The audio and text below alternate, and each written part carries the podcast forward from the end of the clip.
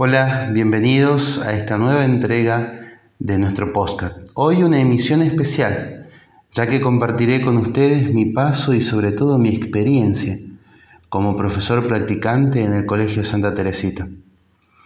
Por medio de este episodio narraré en primera persona aquello que me ha sucedido, lo que he sentido desde mi aproximación al colegio, desde mi contacto con los directivos y docentes y sobre todo el estar con los chicos y chicas en el aula. ¿Qué es eso lo que ha provocado en mí esta aproximación? ¿Qué novedad, qué énfasis y qué relación me llevo de este tiempo compartido y vivido? En ellos daré cuenta de lo que ha sido mi experiencia en este tiempo de la práctica, ya en el campo propio de la escuela. Te invito a recorrer este camino conmigo. ¿Te animás? Soy Fray Emma y este es nuestro camino para hoy. Y así, y así comenzamos.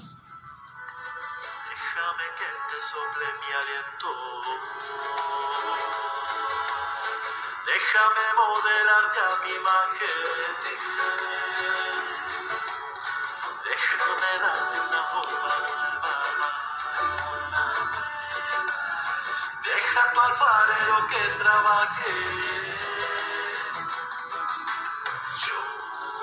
sin que te. Un poco de historia, querido oyente. El Colegio Santa Teresita pertenece actualmente a la congregación de las Hermanas Mercedarias del Niño Jesús. Pero esta historia de nuestro colegio se remonta hace muchos años atrás, con el sueño del sacerdote Salvador Tortosa, que buscaba un lugar en las periferias de Córdoba donde concretar un servicio a la comunidad.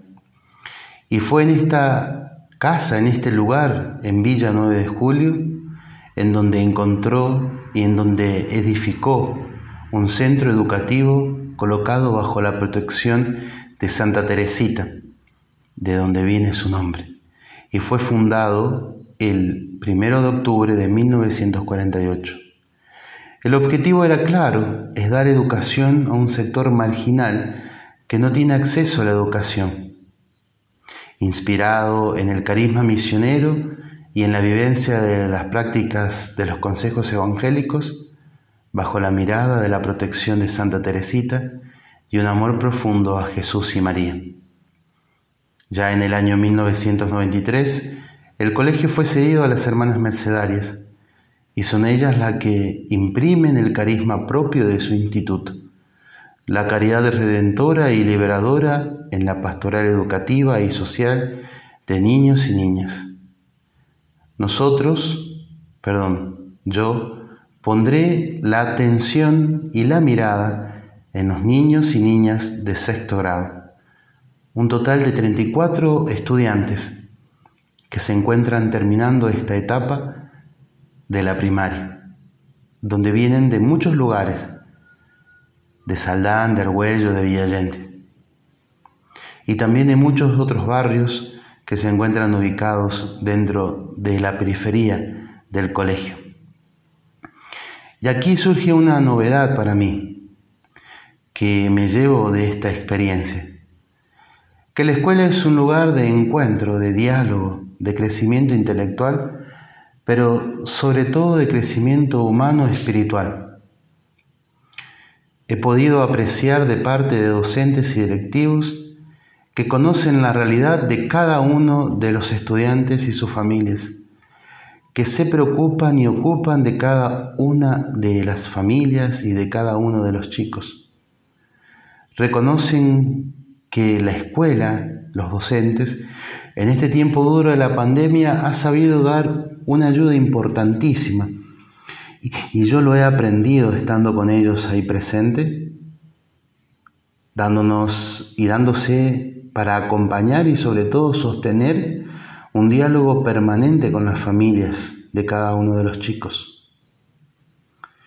Es un encuentro que se da acompañando y sosteniendo el diálogo entre las familias y los estudiantes.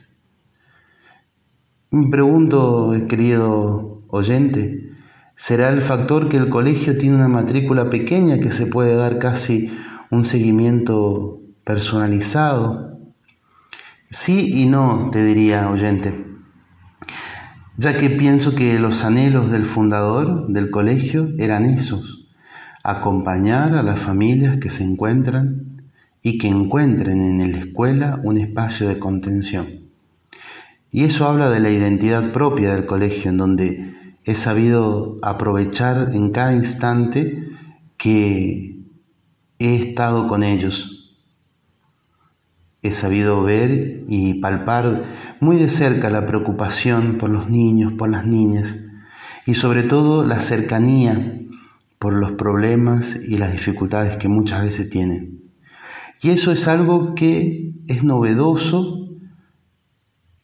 pero que sirve para el acompañamiento como docente de cada uno de los niños y niñas que en algún momento vamos a acompañar. Y eso me lleva a analizarlo y a pensarlo, como nos decía Eduardo Casas en uno de los libros que hemos estudiado, que habla sobre la identidad del colegio. Una identidad es mucho más que las características propias que distinguen y por las cuales podemos describir la escuela. Tiene que ver con el ser, el obrar y el relacionarse a partir de la construcción social que posibilita la propia historia. El ser, el obrar y el relacionarse son fundamentales para aquellos que anhelamos ser docentes. El ser, el estar, el obrar y el preocuparse hace que uno experimente la pastoral y experimente el ser docente desde ahí, en construir desde la propia historia de cada uno de los chicos, de cada una de las chicas. Y sobre todo descubrirnos que estamos acompañando su camino de fe. Y eso para mí ha sido muy revelador este tiempo que he pasado desde las observaciones, desde estar frente a los chicos, acompañando el proceso catequístico y sobre todo desde mucho antes, saber y descubrir que una escuela que ha crecido en un diálogo fraterno, en un diálogo que realmente es inspirador y se puede percibir y palpar en cada uno de los momentos en donde nos encontramos con los chicos.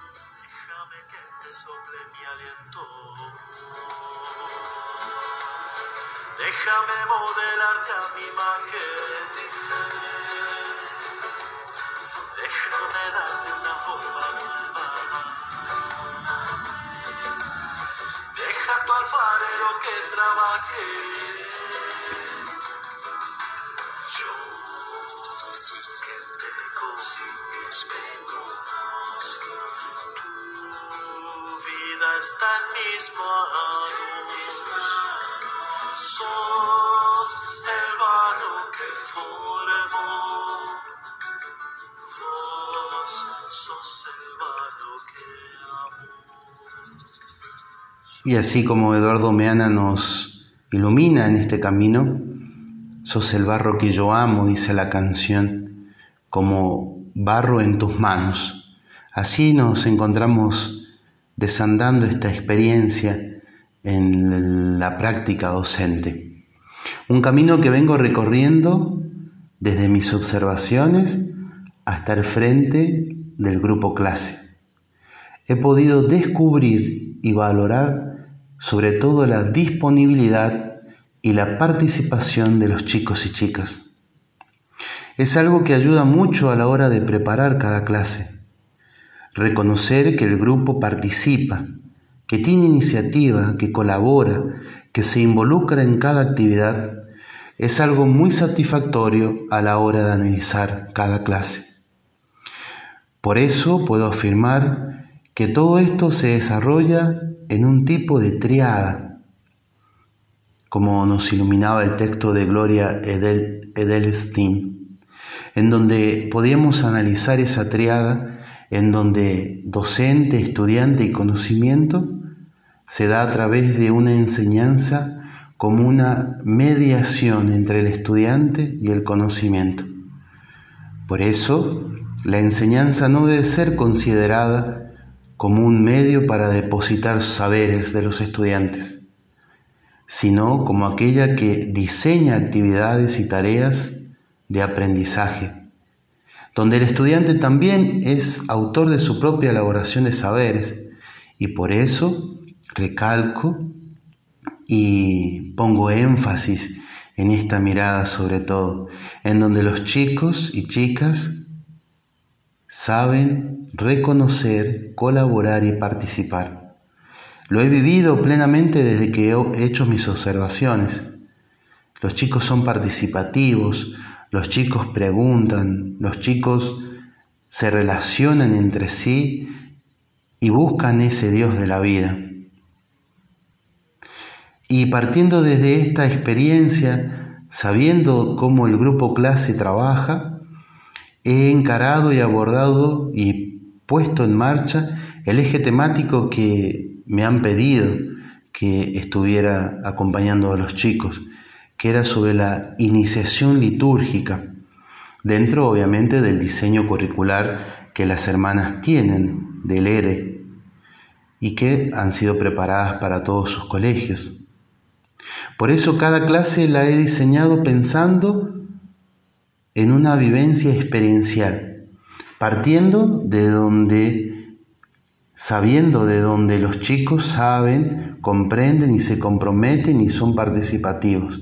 Por eso he diseñado cada una de las clases desde esa vivencia experiencial, ya que me parece que es un tema que debe ser abordado en esta línea.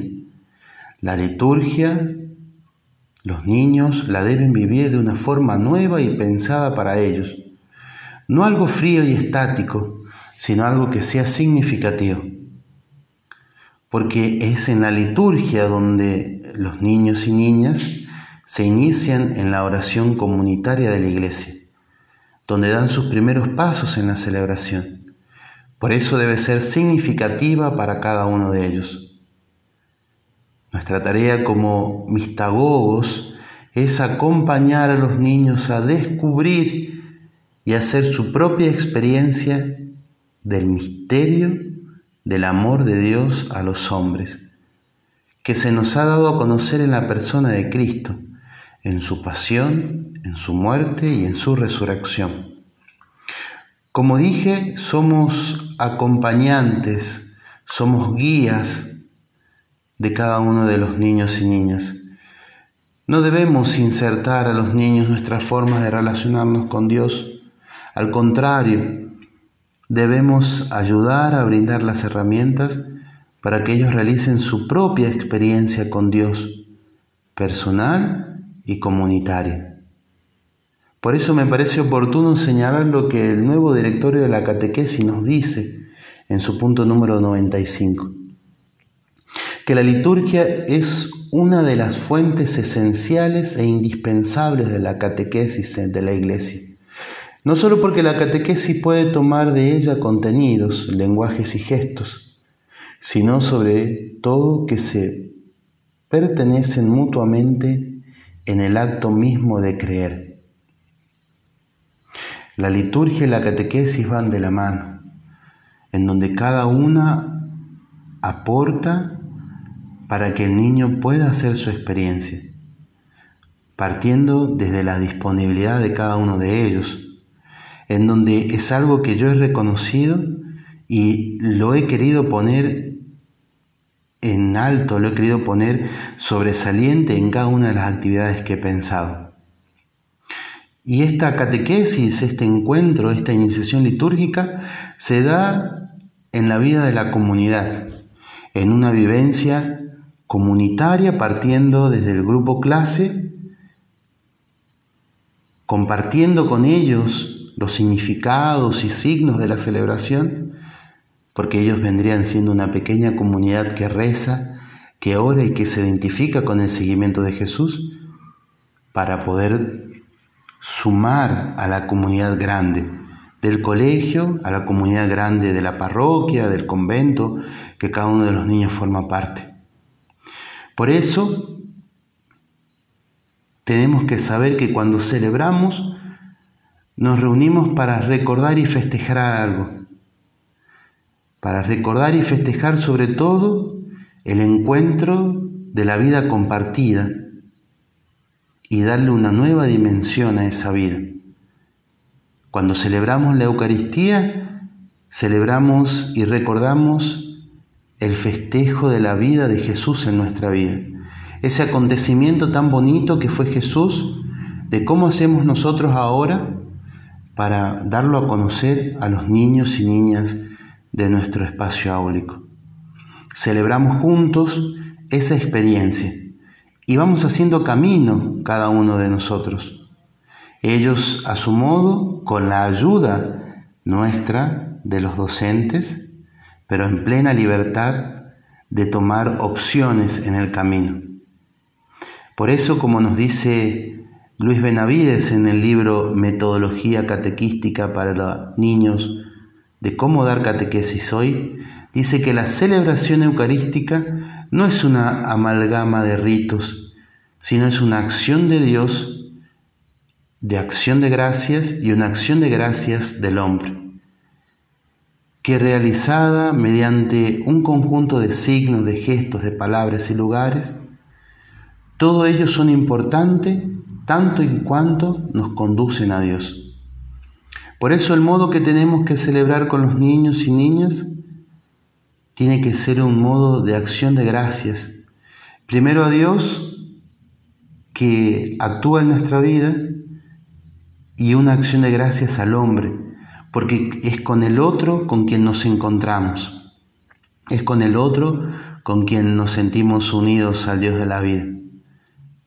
Y he querido yo partir desde ahí, en estos encuentros que he tenido con cada uno de los chicos,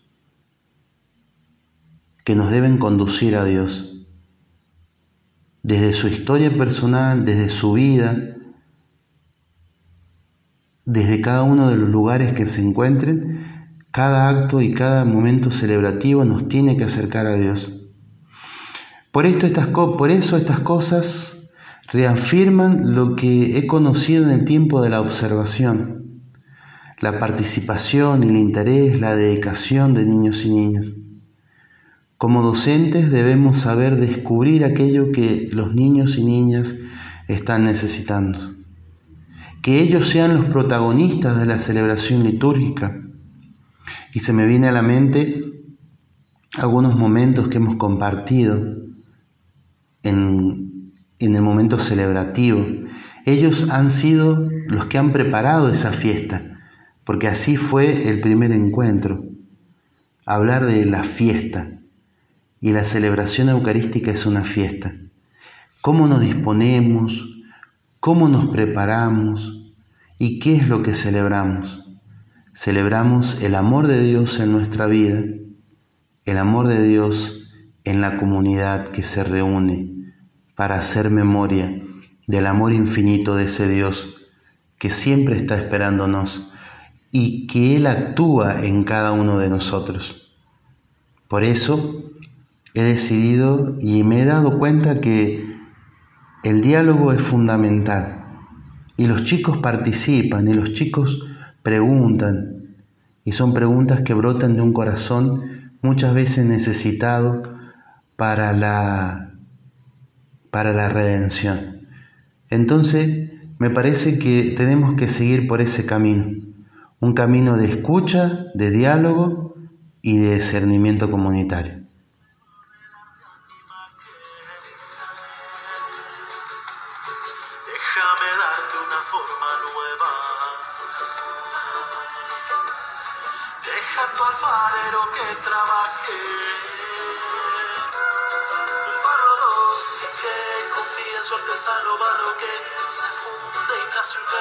Donde lleves el tesoro de mi vida y de mi abrazo. Volver al barro para sentir mi presencia, embarrarse para ganar transparencia, mano abierta al asombro nuevo que hace nueva la existencia. Déjame que te sople mi aliento. Y damos otro pasito más sabiendo que dejamos que Él sople su aliento en nosotros como catequistas, como docentes. Y ahora me gustaría compartirte, querido oyente que estás ahí, gracias por estar escuchando, este momento tan indispensable en la vida del docente, en donde uno se tiene que parar frente al aula y dar su primer, su primer clase.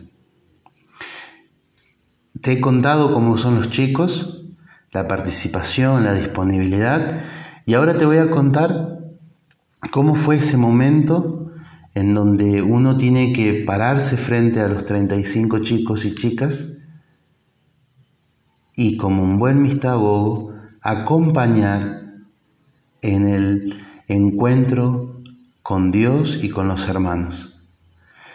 Y obviamente los sentimientos de ansiedad, de preocupación, los nervios son totalmente aceptables en este momento, en donde uno ya viene pensando, cuando ha organizado, ha planificado el encuentro, cómo va a ser el estar en ese momento ahí. Y realmente eh, lo he vivido y lo siento que esos sentimientos de a poco se han ido convirtiendo en felicidad. Porque uno se encuentra nervioso realmente, uno se encuentra, eh, muchas veces el tiempo no pasa. Está ahí, los chicos reclaman algo de tuyo, piden algo tuyo y vos tenés que darlo. Pero después ese gustito de, ansiedad y de, de incertidumbre se transforma en un sentimiento de felicidad, de saber cómo vas llevando la clase y cómo te das cuenta porque los chicos responden, atienden, se entusiasman con vos en ir descubriendo aquellos que has preparado y se van sintiendo capaces de dar respuesta a aquello que con tanto amor le dedicaste tu tiempo y le dediqué mi tiempo en preparar el encuentro clase. Redescubrir que es un proceso didáctico en donde ellos son los autores verdaderos del cada encuentro. Ellos son los que te llevan a descubrir cosas nuevas en cada clase, con su respuesta, con sus miradas, con incluso con aquellos que no dicen nada. Me interpela y me sigue interpelando cómo el ser y preparar una clase para que todos y todas se sientan parte. Es natural que pasemos, que pase por ese momento tan complejo. Y yo pienso que Todas las veces que uno va a comenzar un encuentro nuevo con un grupo nuevo de chicos, va a pasar por estos sentimientos de, de soledad, de tristeza, cuando las cosas no funcionan o la cosa no nos sale, cómo poder superar la frustración. Pero cuánta alegría te da cuando los niños y niñas se acercan y te preguntan y te agradecen. Porque vos le dedicas tiempo, uno le dedica tiempo, ¿para qué? Para transformar la vida de ese niño y de esa niña. En donde, como dije, la realidad es compleja. Y nosotros como pedagogos, como mistagogos y sobre todo como esta, esta frase linda que usa el, directorio de la catequesis, el catequista es un compañero de viaje con paciencia y con sentido de gradualidad, con docilidad a la acción del Espíritu. vamos haciendo un vamos, somos un compañero de viaje, con paciencia para esperar a aquel que viene un poco más atrás, aquel que ya va rápido y, y se olvida de sus compañeros. Vos vas ahí acompañando, uno acompaña, guía a cada uno de los chicos y chicas. Entonces, ¿cómo lo hace uno? Y con la fuerza del Espíritu, con la fuerza de ese Espíritu que que abre y que nos ilumina para el camino. Y nos ayuda a que darnos cuenta que el camino nos vamos sosteniendo los unos a los otros. Y ese, esa primer clase, en donde vimos que la misa era una fiesta, de a poco se fue transformando el mismo espacio áulico en esa fiesta, en donde los chicos participaban, donde los chicos preguntaban, en donde ellos eran autores de su propio camino y uno iba dando pistas y uno iba dando señales por dónde ir. Pero ellos fueron construyendo el espacio, ellos fueron construyendo su camino. Y al final de la jornada nos hemos dado cuenta de que ha servido verdaderamente ha servido porque se han llevado algo en su corazón y les ha ayudado para el camino, para seguir caminando. Y sobre todo los niños nos tienen que encontrar siempre disponibles, por lo menos esa es mi experiencia, de sentirnos disponibles para cada uno de ellos. Y sobre todo descubrir que esta profesión de ser docente y cualquier otra profesión o cualquier otra persona que dedique su vida al acompañamiento tiene que estar disponible. Y saber que muchas veces vamos a fracasar, saber que muchas veces vamos a caer, pero la certeza de saber que cuando nos levantemos, nos levantaremos para, para seguir caminando para seguir avanzando como ese compañero de viaje que va caminando al lado. Como los discípulos de Maús, que venían tristes, pero que se encontraron con el Señor y en el camino su corazón ardía.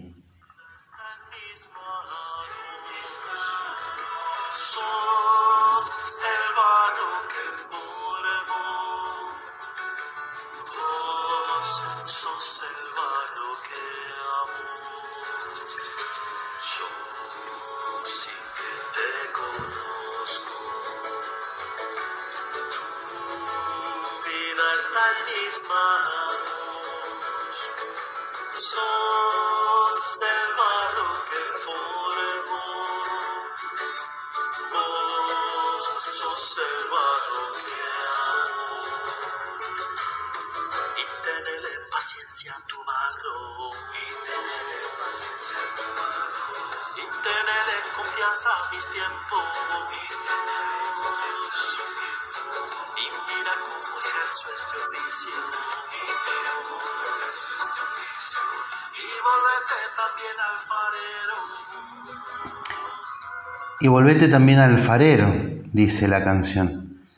Porque también vos vas construyendo el barro del otro y también vas formando el camino del otro. Te volvés barrio, perdón, te volvés barro cotidiano y consagrado.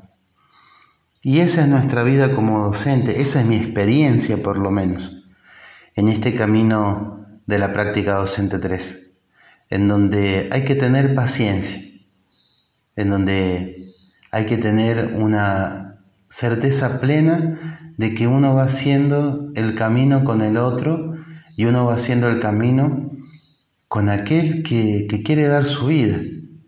En este caso es a los niños y niñas de sexto grado del Colegio Santa Teresita, que luego será también después otros niños y niñas que el Señor nos va a ir regalando, en donde queremos formar un solo barro, con la ayuda de Él, obvio, porque sin Él nada se podría hacer. Y me gustaría ir concluyendo para no alargarme tanto. Una vez, en uno de los videos que hemos compartido en la clase, no, no me recuerdo bien cuál es, pero eh, una de las personas que hablaba en el video decía que la enseñanza es que al final del camino, lo que antes sabía una sola persona, ahora lo saben dos.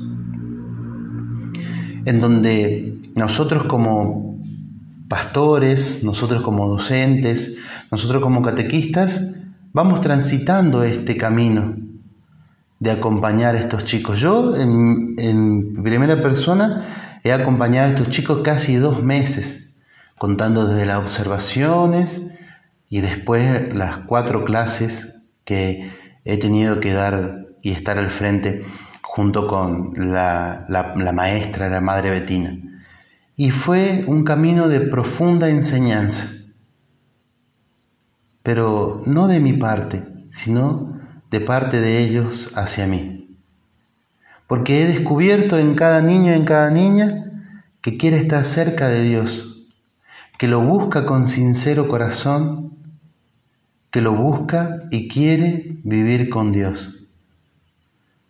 Desde una familia que reza junta hasta la que no, donde la escuela actúa como madre que cuida y acompaña, donde sabe valorar a cada uno. Esa es una realidad. He aprendido mucho de los niños y niñas en este tiempo. Ya lo he venido aprendiendo el año anterior, en la práctica 2, cuando tuve los primeros contactos con los directivos. Y después reafirmado aquello que los directivos y docentes me contaron estando en el aula con los chicos este año. Y sobre todo me, me viene a la cabeza esto de, de sentirnos capaces, nosotros docentes, pastores, catequistas, de dar a conocer a un Dios en medio de un mundo en donde no se lo quiere dar a conocer. En un mundo donde nos habla del individualismo, nosotros, docentes, damos a conocer un Dios que habla de unidad, que habla de amor, que habla de fraternidad, y sobre todo que habla de amor hacia el otro. Y de un amor que viene de Dios y que nos ama así como somos. Ahí estamos nosotros como docentes para dar a conocer ese amor de Dios. Y ese amor de Dios que experimentamos en nuestra vida, porque no podemos dar a conocer algo que no conocemos. Si damos amor es porque hemos tenido amor en nuestra vida. Y eso me lleva a pensar que nuestra tarea es compleja, pero nos lleva a la felicidad. Nos lleva al encuentro con aquel niño y niña que espera algo de nosotros.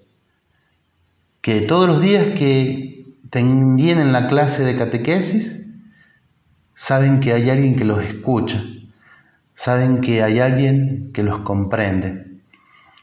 Y yo te hablo desde mi ser religioso también, desde mi ser consagrado a Dios. Hablo también desde ahí, desde mi vivencia como fraile, que mi vida la he donado al servicio de los hermanos cautivos y cautivas. Descubrir y he descubierto que debemos ser ayudados y guiados por nuestros niños y niñas, porque ellos son el camino, ellos son la experiencia viva. Desafíos hay miles, desafíos hay muchísimos que a lo largo de esta experiencia de la práctica he ido notando. El desafío de aquel que no es católico, pero va a un colegio de confesión. Aquel que no tiene su acompañamiento como familia y no tiene una familia que lo acompaña y espera que en la familia, en la familia sea la escuela. Aquellos niños que tienen todo y aquellos que no tienen nada. Los desafíos que nos ha dejado la pandemia y que nos sigue dejando es de ser una escuela cercana, una escuela que vive y que él siente por cada uno de sus niños. Y nosotros se lo tenemos que hacer sentir en nuestro espacio áulico. Muchos desafíos, muchas preguntas que en conjunto con la institución, con los docentes y con la familia podemos trabajar en un camino que nos lleva a ser mejores hermanos y hermanas entre nosotros. Es un trabajo que se da multicausal, que se da con muchos estamentos de la vida del colegio. Y uno de esos es el catequista, que está presente ahí. Esta es mi experiencia. Esta es mi mirada sobre cómo fue mi práctica docente en este tiempo de, que he compartido con los chicos y chicas de Santa Teresita.